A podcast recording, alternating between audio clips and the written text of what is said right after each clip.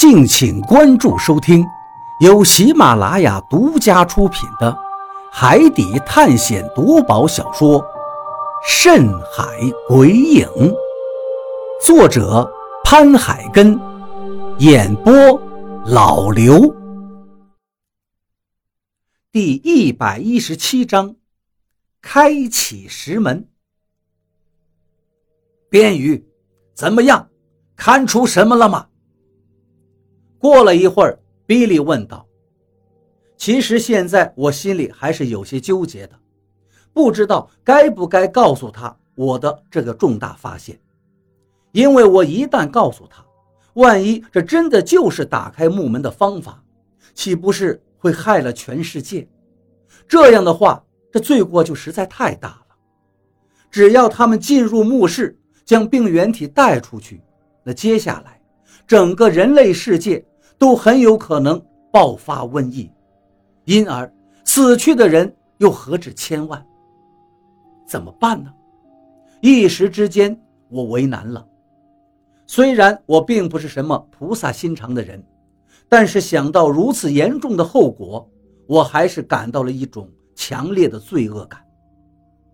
比利见我迟迟不肯说话，又把枪举起来顶到了张广川的脑袋上。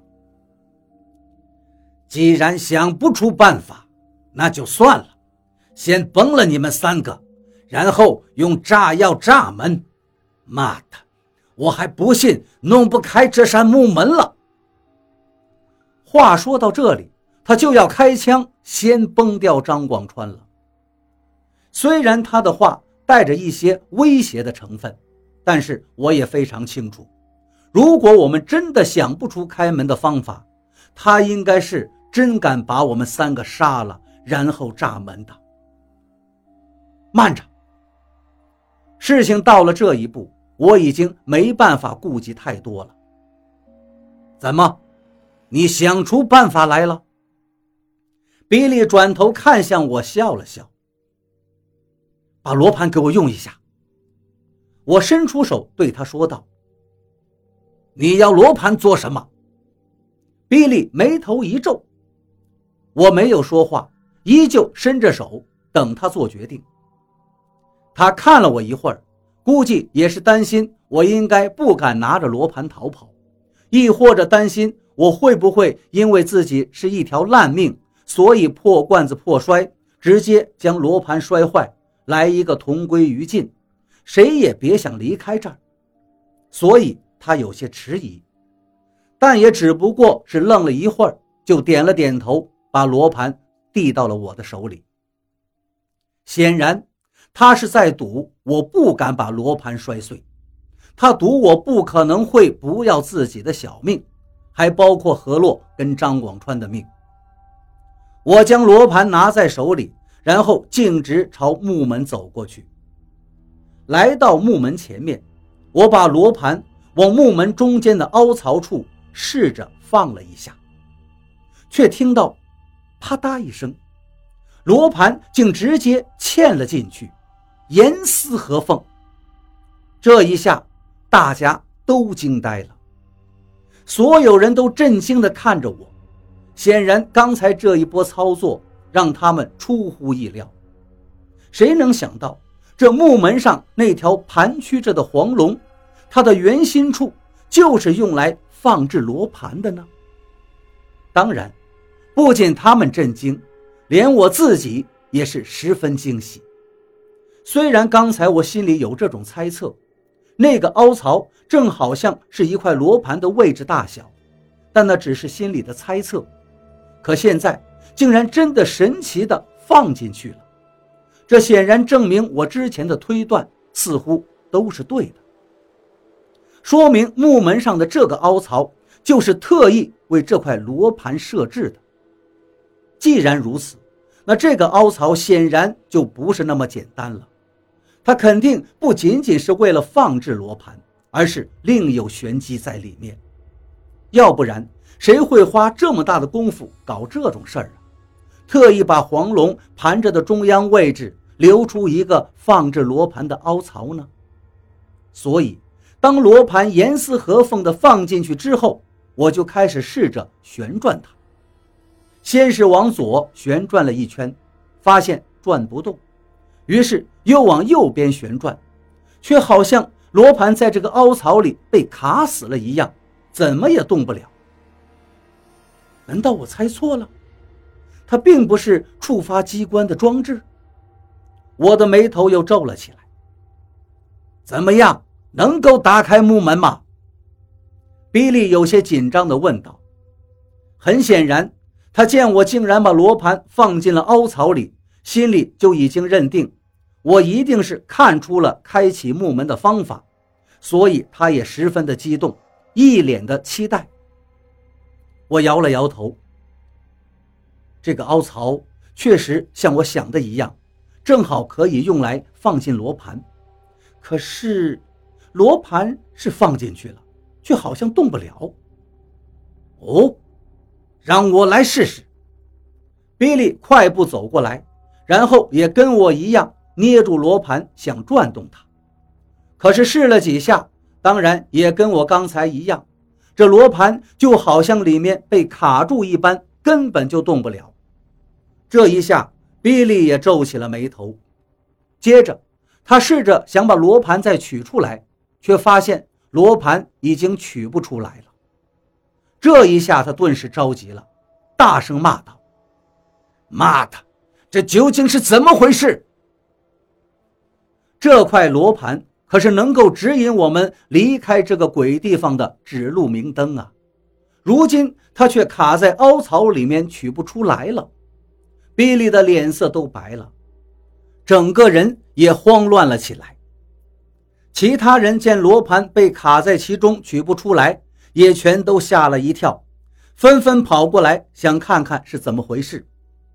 这时我又想了想，说道：“要不……”我们试着往里面摁一下。比利愣了一下，然后按照我说的，用力往里面一按，只听见“吧嗒”一声脆响，罗盘一下子被他摁进去了一寸多深，完全陷入到了石门里面。所有人都愣住了，不知所措。不过，就在下一秒。那石门里面竟传出了一道咔嚓的脆响，这个动静好像是触动了石门里面的机关装置，因为紧接着石门就开始颤动起来，而后那厚重的石门又传来了一声巨大的轰响。听到这一声大响，我们都急忙抬头看去。只见那长满青苔的厚实石门正轰隆隆地打开着，一时间，顶上碎石散落，烟尘滚滚。开啦！开啦！石门终于开啦！大家都惊喜万分地喊叫着。看来我们的方法是对的。比利也是欣喜万分，兴奋地涨红了脸。而我此时却一点也高兴不起来。虽然石门打开了，我们三个人的小命暂时得以保全，但是这石门的开启，也就预示着比利他们将得到病原体，而这样的后果又太严重。如果最后他们真的顺利的把病原体带出去，然后散播到全世界，未来将会爆发的瘟疫，虽然并不是我直接散播的，但却是因为我造成的。如果我不帮忙打开这扇石门，或许比利他们就永远得不到病原体。想到这儿，我心中苦笑，却又无可奈何。我心里已经明白，为什么在之前放置罗盘的那个石台上会有文字。叫后来者拿着罗盘赶紧离开。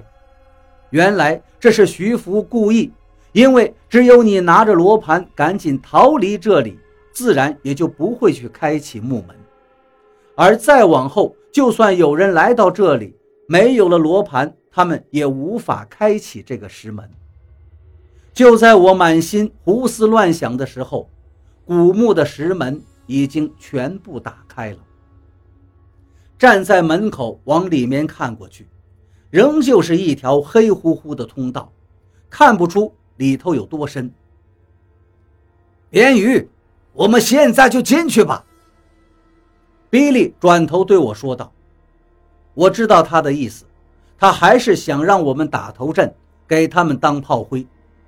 不过，我们现在已经被他绑架了，无力反抗。”于是我又看了一眼打开的石门，宽度足有两米，说明缺氧的问题应该不用担心了。于是便点了点头。这时，张广川跟何洛也走了过来，要跟我一起走。我对他俩说道：“你们跟在我后面，我打头阵。”他们俩却摇了摇头。这时，比利在一旁催促道：“你们在一起比较好，互相有个照应。”见张广川跟何洛两个人执意要跟我一起去冒这个险，我也只能点点头。接下来，我们便开始往古墓深处走去。这条通道。也是由人工从山体里面挖凿出来的，通道地面以及周围的洞壁上还铺有一层黑乎乎的石板，看上去这个工程应该很大，通道也很宽，足足可以行驶一辆小轿车。如果在顶上再装上路灯，就很像现在公路上的隧道了。我拿出狼眼手电，张广川也拿出两根荧光棒。分了一根给何洛，打开狼眼手电，往通道深处照去，几百米的强光竟然照不到通道的尽头。有了之前在徐福墓里遭遇见识机关的经历，为了安全起见，我抢先一步走在了最前面，张广川居中，何洛殿后。我们一行三人走在这种空荡荡的通道里。耳朵中除了自己的心跳声，就只有三个人的脚步声。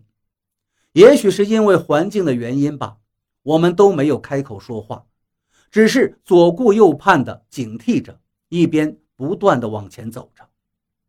不得不说，这一路惊险重重的走过来，我们的胆子着实变大了不少。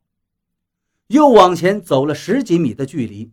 身后的比利他们见到我们三个安然无事，也开始一个一个的走了进来，远远的跟着我们。